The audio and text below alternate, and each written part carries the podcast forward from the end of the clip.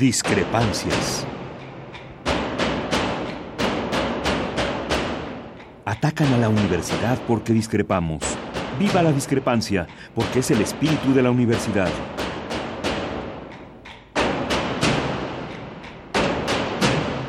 Martes de Discrepancias. Conduce Miguel Ángel Velázquez.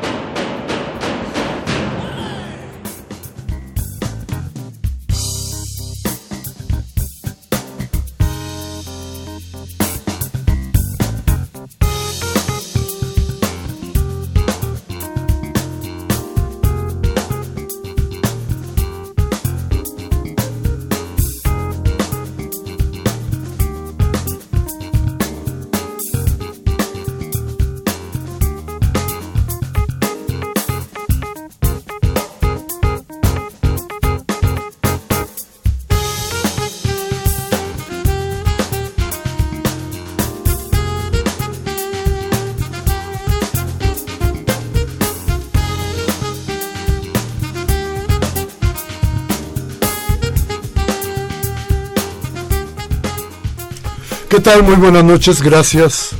Gracias por acudir a esta cita de todos los, de todos los martes aquí en Radio Universidad, donde Discrepancias trata de convertirse un poco, un poco en la voz de ustedes, en el razonamiento y en la reflexión de lo que nos pasa allá afuera, en la calle, en nuestro país. Y bueno, ¿qué le podría ustedes decir? Nos pasan tantas cosas hoy en día que yo no sabría bien a bien por dónde empezar a dar, a buscar una reflexión que nos sirviera a todos en conjunto. Pero creo que hay algo que no podemos pasar por alto.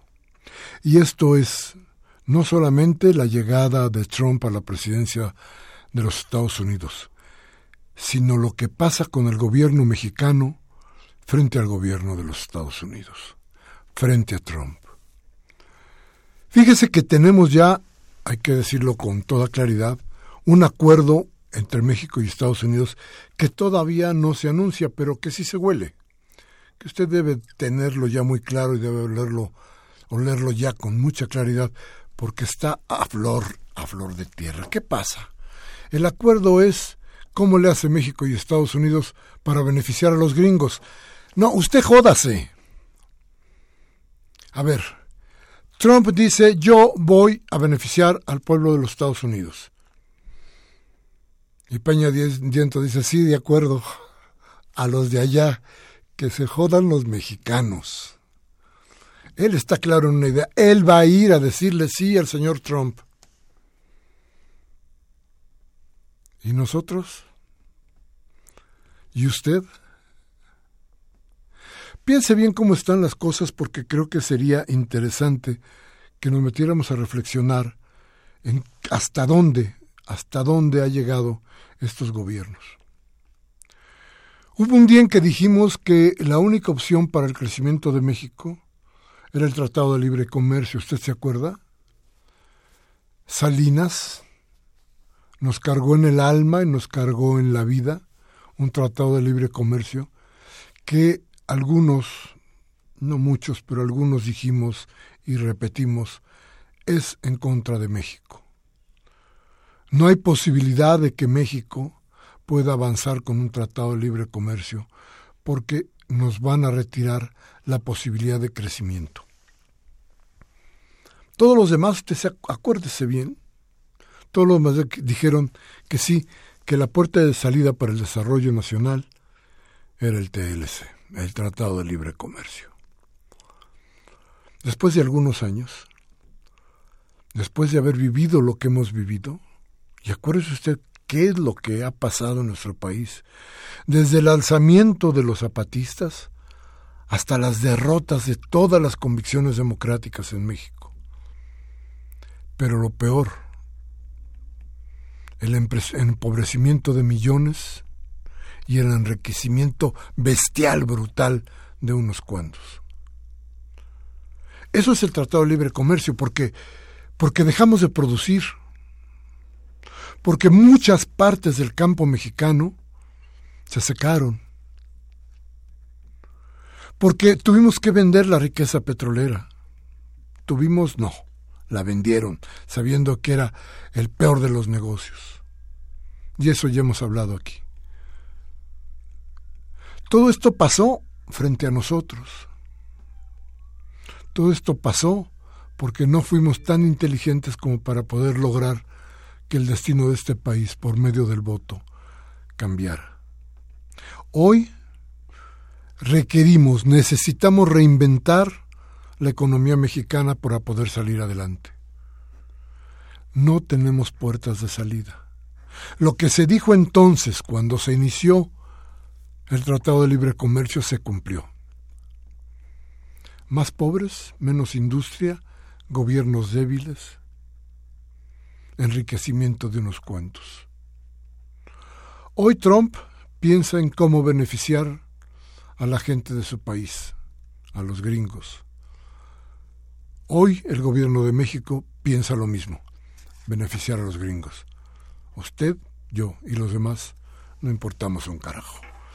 Bien, gracias por estar con nosotros. Vamos a ir a un corte. Nuestros teléfonos 55368989, le da sin costo 01800 5052 688.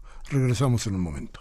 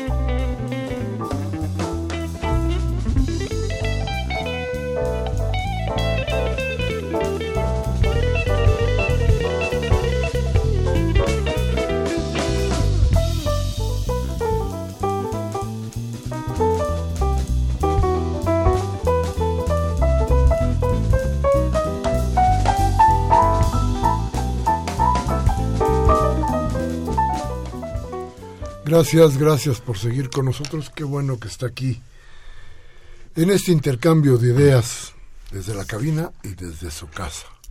Y como siempre, llámenos porque lo más importante de este programa es su voz.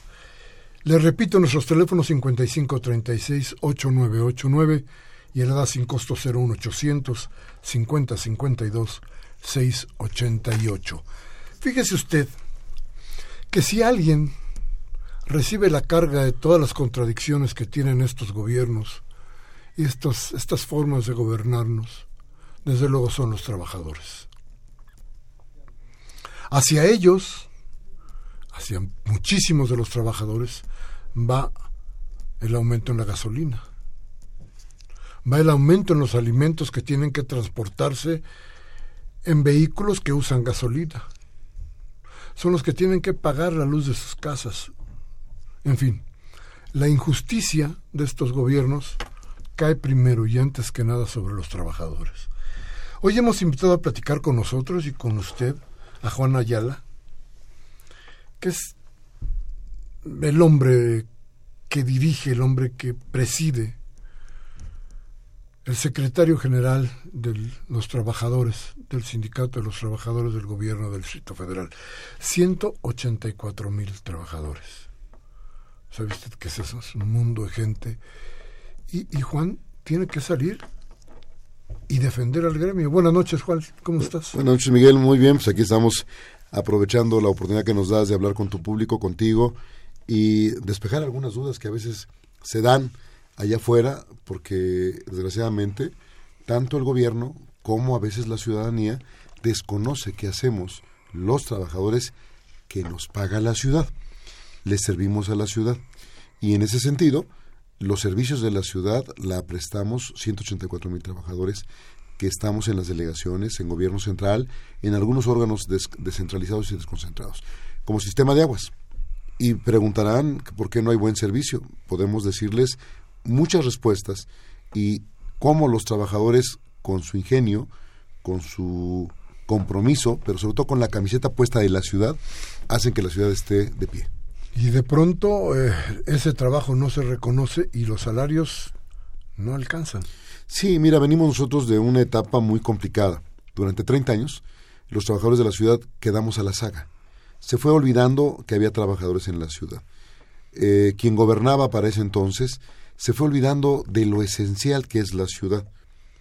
No nada más de sus trabajadores, sino del mantenimiento de la propia. Para esto se agudiza para 1988 en la primera crisis del partido gobernante, pero se reafirma en la segunda cuando pierden la ciudad ese partido gobernante unitario en todo el país. Y en ese momento el gobierno federal deja de la mano al entonces incipiente gobierno de la ciudad, que era gobierno del Distrito Federal, que venía del Departamento Central. Y en ese sentido empezó a dejar de suministrar economía que tenía por obligación entregar quitó las partidas de reparto de petróleo, quitó la partida 25, quitó la partida del ramo 33 y el ramo 23. Que son qué, Que significa, uno, nada más lo que es el excedente petrolero, lo que es la parte del municipio, que es también la parte de excedentes de impuestos y que en un sentido práctico sirven para el mantenimiento de la ciudad, como hoy el fondo de capitalidad que fue recortado, eh, se pidieron 19 mil millones de pesos y solamente nos entregaron 7 mil millones de pesos. Con la negociación nos llegamos a 9 mil, que va en contra de la ciudad porque es el mantenimiento de la misma. Por, te pongo otro ejemplo. Durante 30 años, eh, el, servicio limpia, por, por ejemplo de hoy, tenemos 2.500 camiones. Muchos de ellos datan de 1974. Por eso la ciudadanía se queja cuando ven a los camiones echando humo pero si no lo estuviéramos andando, la ciudad estuviera abatida en basura.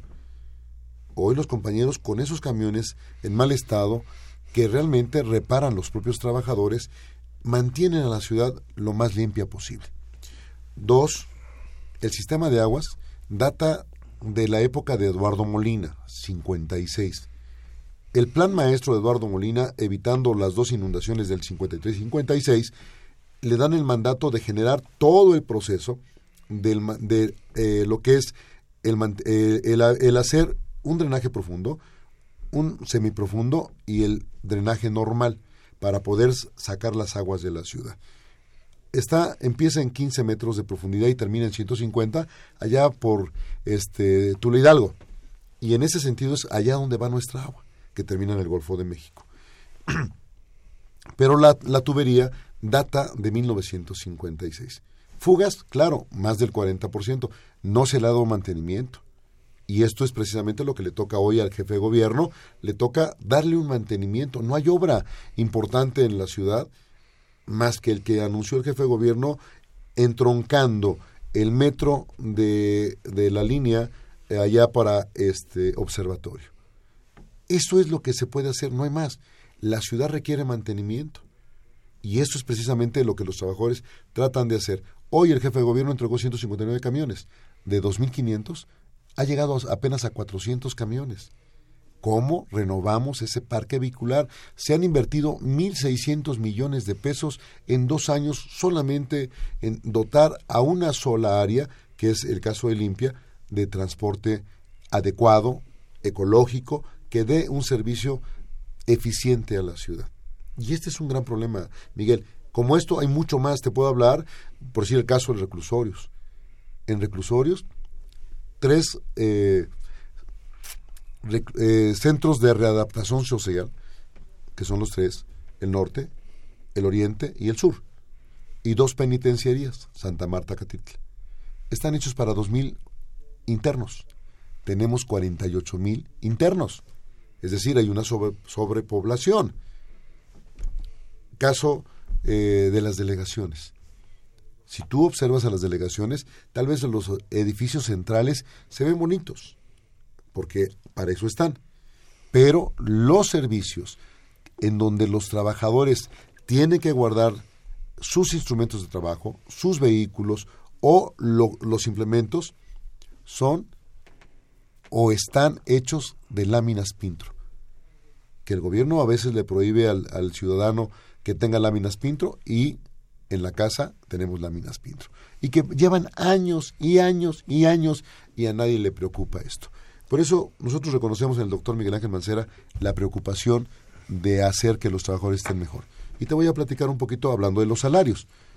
Después de 32 años logramos un 32% de aumento salarial. Pero solamente nos sirvió para alcanzar en una cuarta parte al gobierno federal, porque los salarios están desfasados y el gobierno de la ciudad se quedó retrasado 30 años. Es decir, que los trabajadores estábamos viviendo en la miseria. Y mucho gracias a que a nadie se le había ocurrido voltear a ver a los trabajadores. ¿Qué más hicimos con esto? Buscamos prestaciones y hemos hecho del gasto eficiente, sin endeudar a la ciudad, con las prestaciones de los trabajadores, una reingeniería financiera, evitando que los ciudadanos paguen más impuestos. Hoy me dirán, es que aumentaron eh, eh, el predial, aumentaron este la parte de impuestos hacia, hacia el ciudadano. No fue el jefe de gobierno, fue la Asamblea Legislativa. Y esto es el gran problema que tenemos.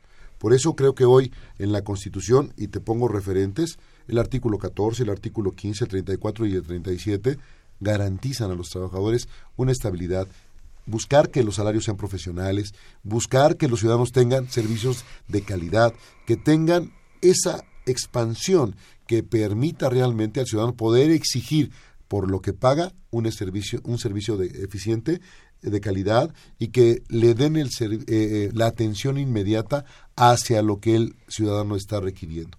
Muchas cosas, Miguel, que se han generado en la ciudad. Otra de ellas, la desindexación del, del salario mínimo un éxito que los grandes pensadores de la economía, como los Chicago Boys, se opusieron.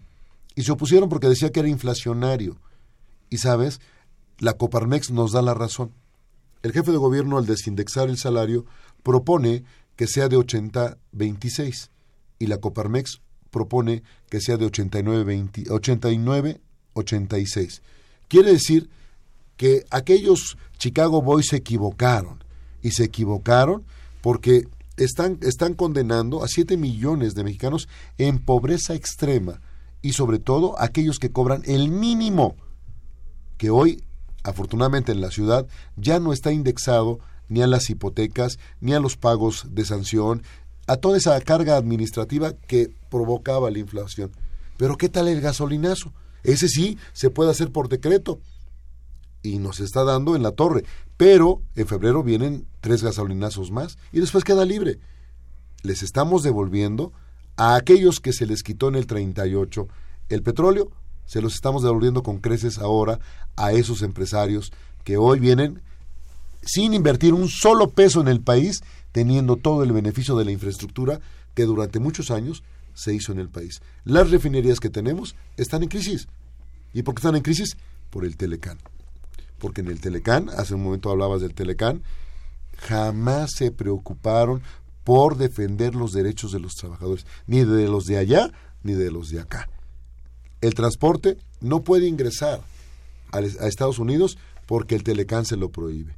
Y así como eso, Miguel, te puedo dar muchos ejemplos que durante todo este tiempo que nosotros hemos luchado a favor de los compañeros, hemos encontrado todos los días. ¿Dónde? En la calle. Ahí donde están ellos ahí en sus áreas de trabajo, no en mi oficina, porque además no tengo una gran oficina, te quiero decir, es una oficina sencilla, como debe ser la de todo dirigente. No hay los grandes lujos. ¿Por qué? Porque el trabajador merece la atención de quien le puede atender cómodamente, sin grandes lujos. Y esa es la parte que tenemos que hacer. Pero ¿dónde están los problemas? En las áreas de trabajo, no en la oficina. No hay encerrado a, piedra y lodo que nadie me pueda, me pueda reclamar el derecho o enojarse conmigo. Y algo más que te quiero destacar de esta, de esta gran lucha que hemos tenido y que el jefe de gobierno, el doctor Miguel Ángel Mancera, ha planteado. Estabilidad en el empleo. teníamos en números redondos 40 mil compañeros eventuales y honorarios que tenían ya años ahí y que cada vez que llegaba un gobierno los corría porque lo usaban como carga para sus eh, huestes, para darles chamba. Hoy, esos 40 mil compañeros, 27 mil mujeres, 13 mil compañeros varones, vamos a ir por ellos, como lo planteamos el jefe de gobierno, para que tengan seguridad social, para que tengan estabilidad en el empleo, para que tengan prestaciones de carácter de sindicalizados. Ahí estamos trabajando, Miguel. Pero así como eso, hay por obra, hay por tiempo definido, hay eh, este supernumerario, hay un sinnúmero de formas de violar la ley, el, el apartado 123, perdón, el apartado A, A y B del 123, que el propio gobierno violenta. La reforma del 12, que propone Calderón y que lo aprueba Peña, y la reforma del 16 flexibilizan a los trabajadores para abaratar la mano de obra.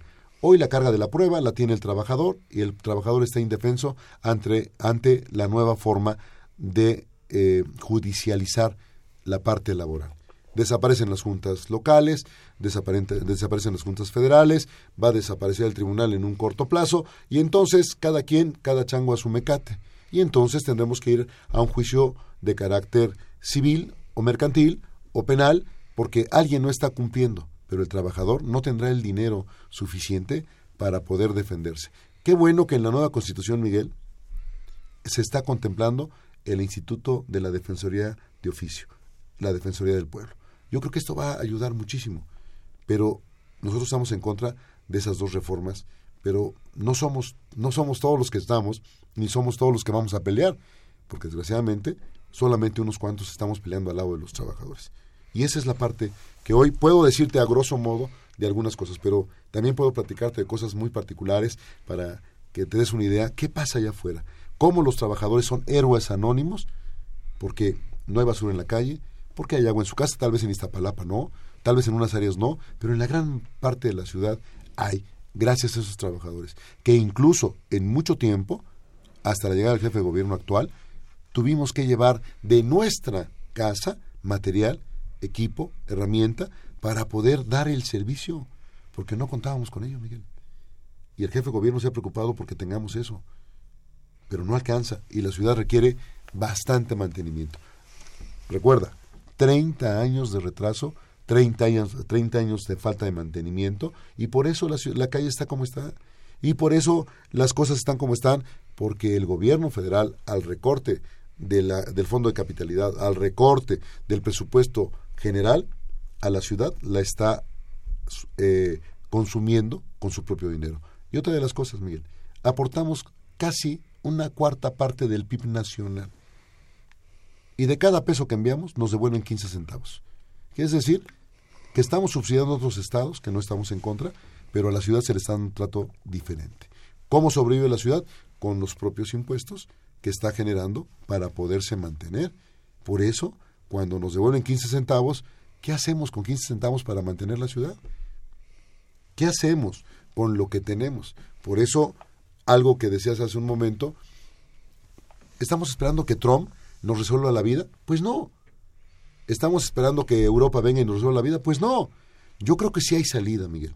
Y sí hay una salida que es reactivar el mercado interno, bajar impuestos, subir salarios y permitir que la gente tenga cómo consumir. Pero si no reactivamos esto, no va a poderse hacer. La otra, ¿cuántas empresas, grandes empresas de este país, dejan de pagar impuestos? Por lo menos 60. De las grandes empresas. De los grandes, de los grandes, grandes empresarios de este país, de los más ricos del mundo, que con la forma fiscal en que actualmente conjugan dividiendo sus empresas en muchas, cómo dispersan los impuestos que no le llegan al gobierno federal, que no llegan y que además el gobierno federal, en un sentido práctico, Miguel, les condona impuestos. Más de 258 mil millones de pesos en 60 empresas. Eso es lo que tenemos como conflicto. Por eso la gente tiene razón cuando se dice y se enoja que por qué. Proceso acaba de sacar los salarios de los funcionarios federales y es una vergüenza. Se quitan el 10%, se dan el 3% y entonces solamente es el, 6%. Entonces realmente le estamos dando tole con el dedo a los funcionarios y a los, y a los, y a los ciudadanos en este país. Yo creo que es un gran conflicto, Miguel, en ese sentido. Fíjate que hay una cosa que creo que le preocupa a muchísima gente, eh, sobre todo a la gente que tiene que estar constantemente en contacto con los trabajadores. Y se habla mucho de que son los trabajadores, en buena parte, una, una de los eslabones más fuertes de la corrupción. ¿Cómo está eso? ¿Cómo, ¿Cómo lo han visto ustedes? ¿Cómo lo están combatiendo? Porque creo que es innegable que frente a los, a lo mejor frente a los, a los a los salarios bajos frente a, a este olvido que tú planteas por parte de la autoridad hacia los trabajadores. La única opción o la única salida fue tratar de ganar algo más mediante la corrupción. Pero esto ha tenido ya visos mucho más graves, ya hay una corrupción muy grave. ¿Qué pasa con eso y qué pasa con, los, con el liderazgo de los trabajadores? Te pongo dos ejemplos muy claros. Tú sabes, o la ciudadanía sabe, si los policías, para poner el primer ejemplo, son personal que tienen relación laboral con el gobierno, y te la contesto rápido, no. Los policías tienen un trato diferenciado de su forma laboral. ¿Por qué? Porque son personal de seguridad. Todas las policías del país están fuera de un contrato laboral. Entonces, si un policía va a arriesgar su vida, ¿por qué la arriesga? ¿Por cacahuates? Pues no. Él tiene que llevar. Si matan a un policía, ¿qué les da el gobierno, cualquier gobierno? Un cheque a la viuda. Y ya, se acabó. Ya no hay trato laboral. No hay seguridad social, no hay este, garantías de pensión futura. ¿Por qué? Pues porque la viuda es una carga para el gobierno. En la Constitución de la Ciudad de México hay esa posibilidad ahora. Hay un servicio civil de carrera, hay que tengan seguridad social, es decir, anclar. Cuando tú anclas esta posibilidad de que yo tenga un salario digno, los policías, ¿tú sabes cuál es el salario de los policías actual? Es un salario muy bajo. Y entonces viene la violentación de su derecho humano. Los trabajadores, los que nosotros representamos, puede ser que sí, y no lo voy a negar, porque si lo negara dijera que soy un santo, no es cierto. La verdad es que hay muchas cosas que se han ido haciendo una costra. Pero somos parte, porque para que exista corrupción estamos tres gentes. El que autoriza, que es el jefe, el que intermedio, que es el trabajador, y el ciudadano, que aporta. Entonces, ahí está el conflicto. ¿Cuándo tenemos que hacer las cosas? En este país, si no tienes un buen contacto, no, no solucionas problemas. En este país, si no estás bien conectado con alguien del gobierno, no haces, no avanzas. Y si no, entonces abusas. Y esto es prácticamente lo que ha, lo que ha pasado. ¿Qué hemos estado haciendo nosotros combatiendo? ¿Cómo lo combatimos? Buscando salarios más dignos. Miguel, nuestros trabajadores de menor rango ganaban, cuando nosotros llegamos, hace prácticamente cinco años, 2.300 pesos al mes, los de base. Hoy lo ganan, hoy lo ganan los compañeros que están en nómina 8, que antes eran despedidos y ganaban mucho menos. Fíjate lo que es. Hoy mis compañeros de base, que son en, nivel más bajo, están casi en los 5 mil pesos. Más prestaciones. Entonces quiere decir que fuimos al 100%. Estamos y la gente está empezando a responder, Miguel pero había una costumbre de muchas cosas malas. Se perdió el compromiso del trabajador con la población, ¿no? Yo creo que se perdió el interés de todos, población, trabajadores y acciones. ¿Por qué, Miguel? ¿Por qué se perdió?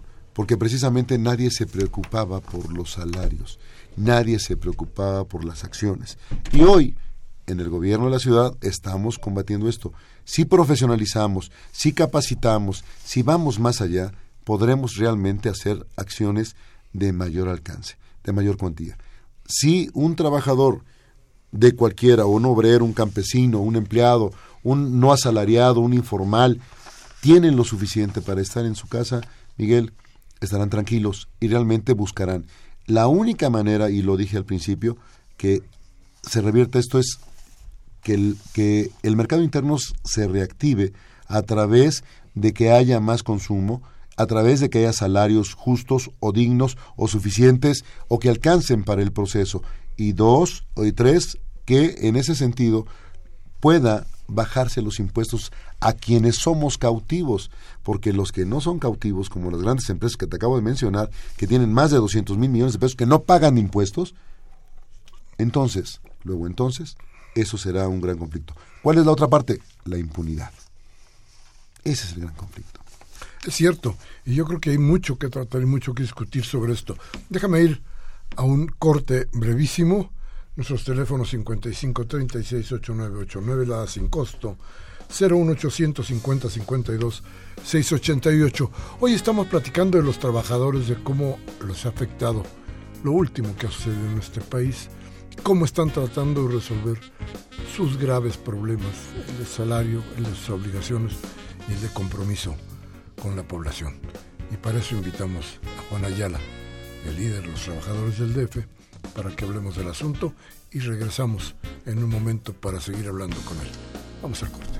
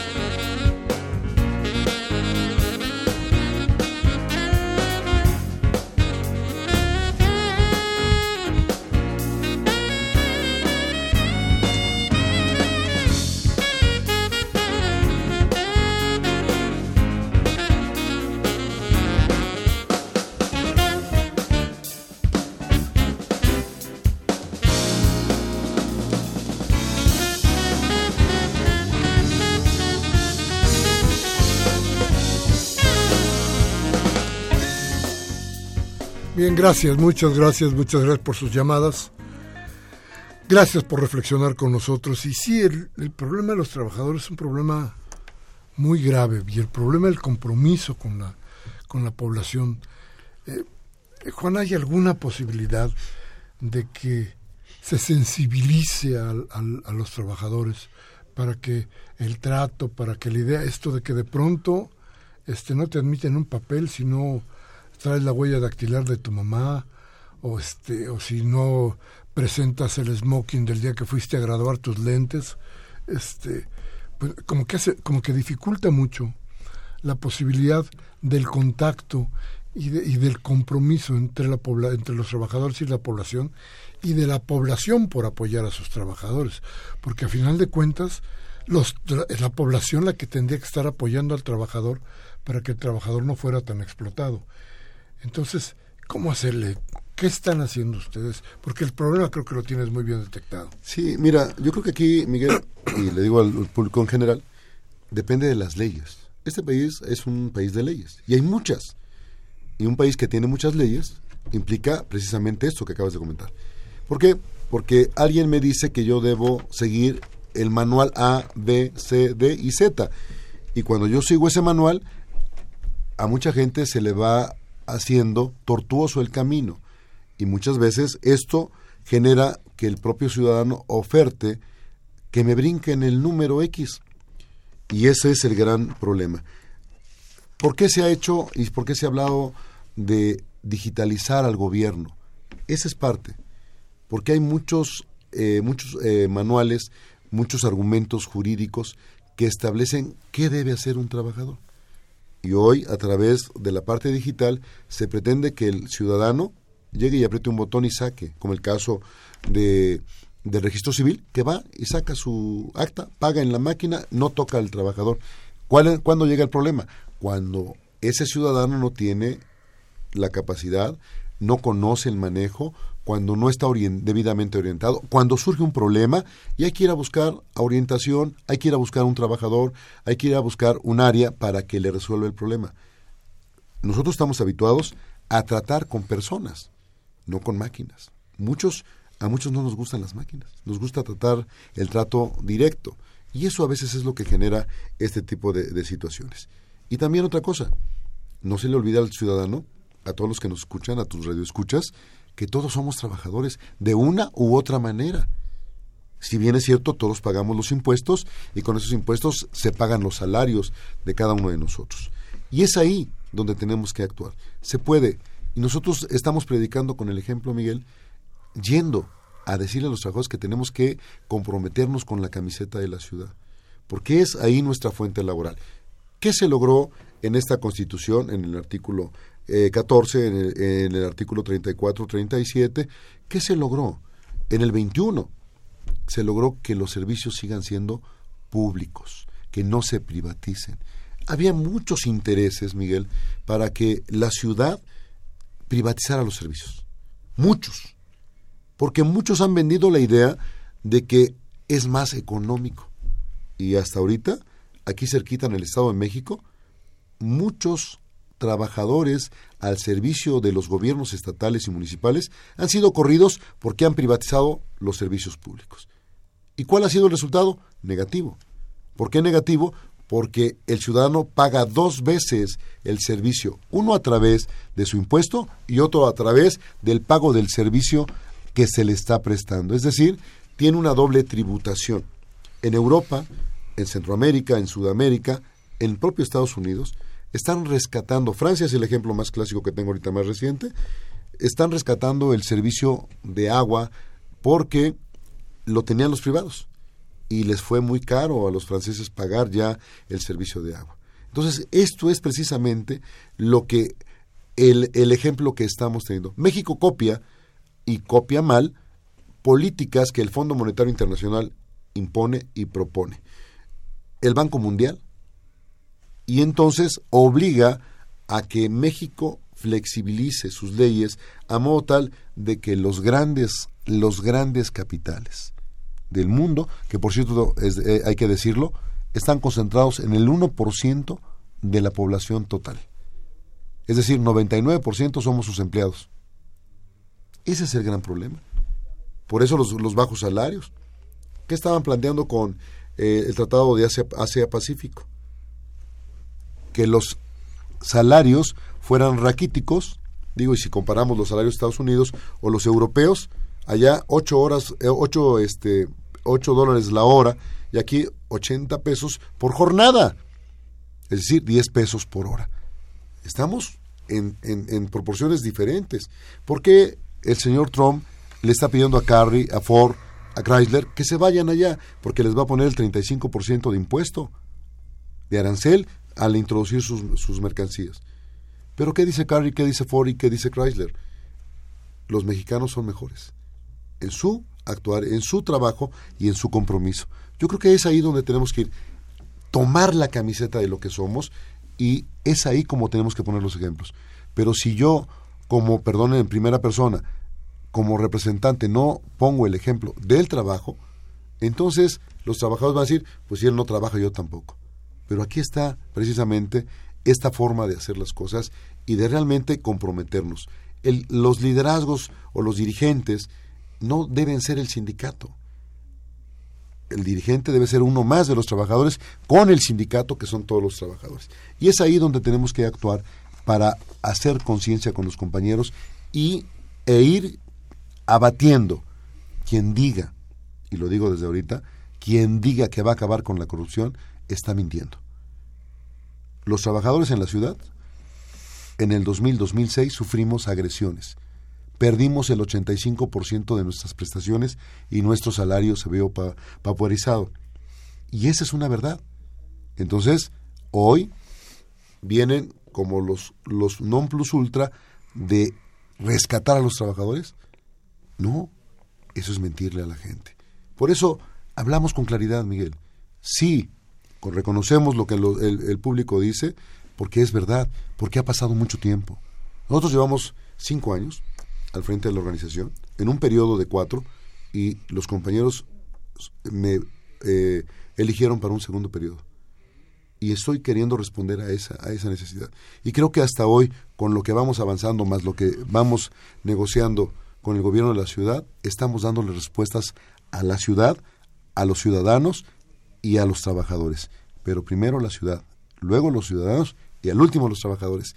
Por eso el gran orgullo, Miguel, de haber rescatado, haber amarrado las manos de aquellos que pensaban que los servicios públicos deberían estar en las manos de los privados y no de la ciudad. Por eso el gran orgullo de decir, le pertenecen a la ciudad, son de la ciudad, para la ciudad. El compromiso es ir hacia adelante, trabajar, prepararnos, capacitarnos y ser trabajadores de excelencia. Hacia allá vamos, Miguel. Cuesta trabajo porque son 30 años. 30 años que nadie se preocupó por nadie. Hoy nos estamos preocupando porque todos somos trabajadores y yo soy uno más, con la oportunidad de ayudar y aquí estoy dando el, mejor servicio y la mejor cara en favor de mis compañeros. Bien, vamos a ir a un corte y vamos a regresar con sus llamadas en esta plática con Juan Ayala, que si usted oyó bien, no le queda ni el sombrero, ni las botas, ni las espuelas. Vamos al corte y regresamos inmediatamente.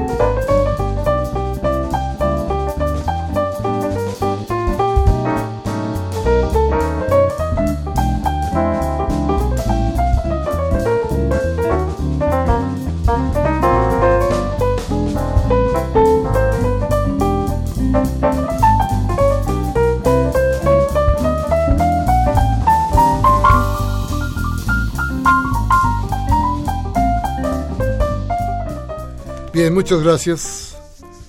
Gracias por estar con nosotros, gracias por escucharnos y por oír lo que aquí tratamos de darle como información para que usted haga su propia reflexión, para que tenga su idea, para que se conducta, se conduzca a partir de la información que tratamos de darle de la manera más, más honesta. Y gracias por sus llamadas. Como les he dicho, su vaso es lo más importante para discrepancias.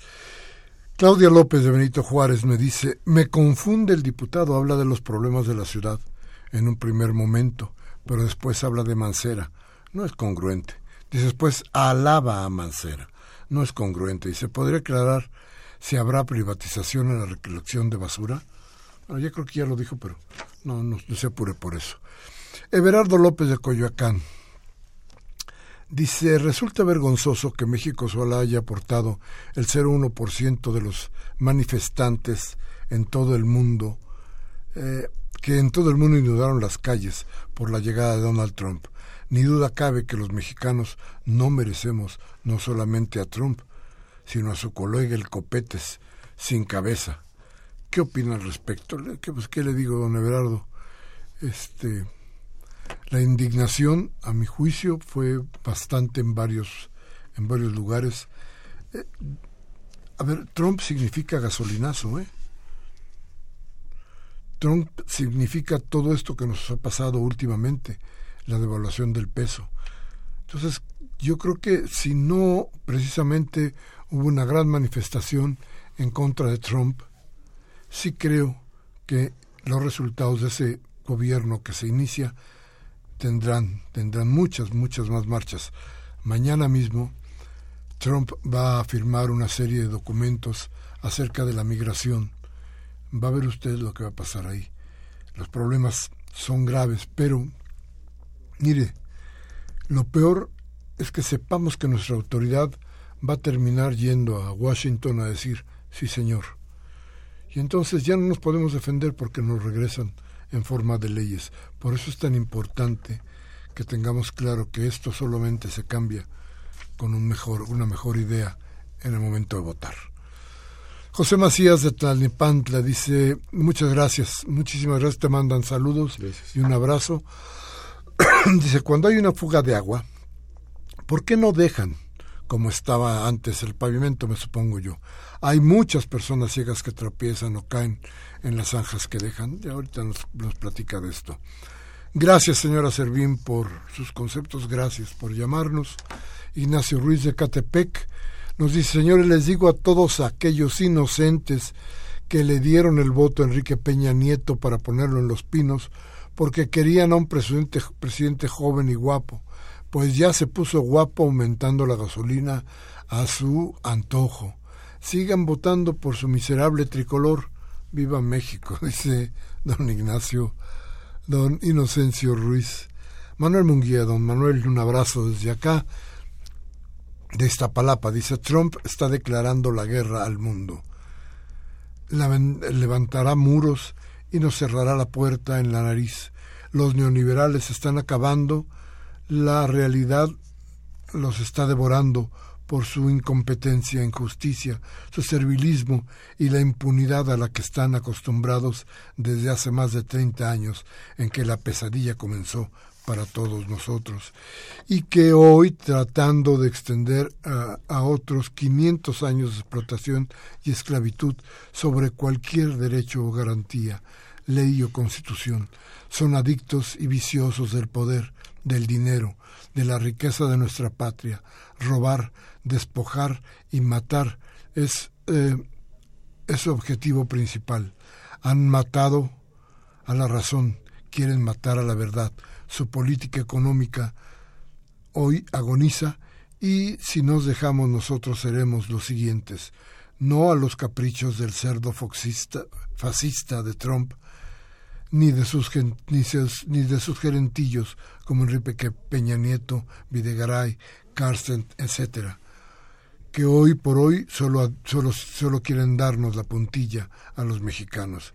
Están locos y no se quieren dar cuenta de que ya están acabados. Saludos. Gracias, don Manuel. La señora Mercedes Bárcena de Nezahualcóyotl dice que qué sé de o qué opino, dice, del conflicto de los trabajadores en la jornada. Largo, señora, pero lo que sí le puedo decir es que el conflicto más que nada es de la empresa si la empresa desaparece, también desaparecen los trabajadores. Entonces no es un conflicto de los trabajadores, es un conflicto de la empresa en donde los trabajadores, eh, le podría yo decir de muchas maneras, han vivido los últimos 32 años en jauja. Hoy creo que hoy creo que tendríamos que ver y, responder a muchas preguntas que causa la forma en la que se desarrolló el trabajo en la jornada. Pues ya, hablamos, ya hablaremos de esto. Máximo García de Venustiano Carranza nos manda saludos y dice, el señor Mancera anda rompiendo banquetas en la Ciudad de México, en buen estado, pero toda la ciudad tiene baches. Mejor que repare los baches y ya no rompa banquetas. Rolando Hernández de Tlalpan dice, en Tlalpan En la Miguel Hidalgo solo hay agua por la madrugada, tres veces a la semana. ¿Por qué no regularizamos el servicio si de todas formas cobran como si lo dieran? Dice don Rolando Hernández. Gabriel Campos de Benito Juárez. Dice, ¿qué están haciendo ustedes? Al invitado con los que célebres, famosos y revoltosos taxistas que desde diciembre pasado tuvieron un cinismo de alterar sus tarifas, dobletean en la noche y en el día, hoy pueden sacar más dinero, Mancera multándolos. Saludos. Está muy bien, don Gabriel. Rubén Pinto de Catepec dice, Trump va a joder a Peña Nieto y este nos va a joder a todos los mexicanos. No seamos tontos contestémosles el 4 de junio en el Estado de México. Muy bien. Bien. Nos quedan apenas unos minutitos.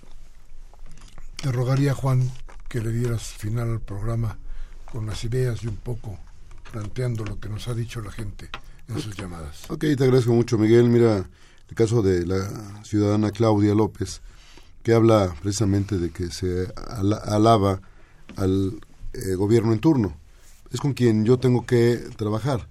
Y de lo que yo he hecho durante estos años de, de labor en el gobierno, hasta hoy es donde encontramos la realidad de quien está preocupado por los trabajadores. Reconozco esa eh, facilidad con que el jefe de gobierno ha hecho las cosas. Dicen que honor a quien honor merece. Yo podría hablar mucho mal de muchos eh, eh, jefes de gobierno, pero no se trata de venir a hablar mal, se trata de decir quién está haciendo las cosas y quién se ha comprometido con la ciudad. Eh, aquel que hablaba del caso de los baches o el caso de, de las banquetas o de las fugas, muchas de las cosas se hacen por la delegación muchos de los baches se hacen en vía primaria. La gente a lo mejor no entiende que es vía primaria o que es eh, las partes que tiene responsabilidad la, la, delegación. Entonces, está dividido y que la delegación tiene una gran responsabilidad al interior. Las vías primarias son aquellas como insurgentes, como Fray Servando, que son principal para poder entroncarse a cada una de las delegaciones. Y esta responsabilidad se está resolviendo con una área que se llama AGU, Agencia de Gestión Urbana que va a traer al servicio eh, la parte de, la DGCU para poder atender esto que se está diciendo. El, tema de los baches, el tema de las banquetas, el tema de por qué se deja cuando se ataca una fuga, se deja en mal estado. Eso es parte de lo que hoy se está reestructurando en el gobierno a modo tal de poder resolver el, el, el problema como se ha venido dejando problema del agua. El problema del agua es un conflicto. Por eso se, se dice que no se va a privatizar y está en la Constitución. Tú eres testigo que dice no se privatizará el agua y será inalienable y será inembargable y será un derecho humano. ¿Qué otra, ¿Qué otra cosa más? Ni la recolección de la basura, ¿verdad? Menos ningún servicio público se va a privatizar. Y que quede claro, porque le pertenece a la ciudad. Es pagada con los impuestos de la ciudad. Y por eso nosotros hemos luchado en ese sentido. Pero sí dejar muy clarito que todo lo que estamos haciendo lo estamos haciendo por la ciudad. Y que si mañana viene otro jefe de gobierno y responde a las necesidades de la ciudad, de los ciudadanos y de los trabajadores, tendremos que reconocerle el esfuerzo que hace. Insisto, se ha dejado a la ciudad en, falta de mantenimiento. Los trabajadores hemos hecho el mejor esfuerzo con lo que tenemos. Hace falta mucho, material, equipo, herramienta. Otro ejemplo, nada más para concluir con este tema, decirte que la planta de asfalto es la reguladora del asfalto nacional. La querían cerrar. Nosotros impedimos que se cerrara y el jefe de gobierno accedió a no cerrarse y sí a mejorarla a ponerla con mejor tecnología y hacer las cosas en favor. Vamos a abrir otra segunda y vamos a abrir para que la ciudad esté asfaltada lo mejor posible. Y el compromiso con la ciudad es eso, trabajar para ellos, trabajar para todos y trabajar con gusto por nuestra ciudad. Vamos por la ciudad, vamos por México, hagámoslo desde adentro los mexicanos. Podemos hacerlo y podemos sacar y no podemos y no necesitamos a Trump y no necesitamos a nadie más que a los puros mexicanos unidos en torno a la propia ciudad y al propio país. Bien, pues muchas gracias Juan, qué bueno que, que estuviste con nosotros, que nos platicaste de cuál es la situación de los trabajadores en la ciudad y cómo se están tratando de resolver estos problemas. Nos pidieron que les dijéramos de dónde venía la música. Hoy tuvo el buen gusto nuestro productor Baltasar Domingos de traernos a Carmen Fuerte en una cosa que se llama Stronger. Ya la escuchó usted.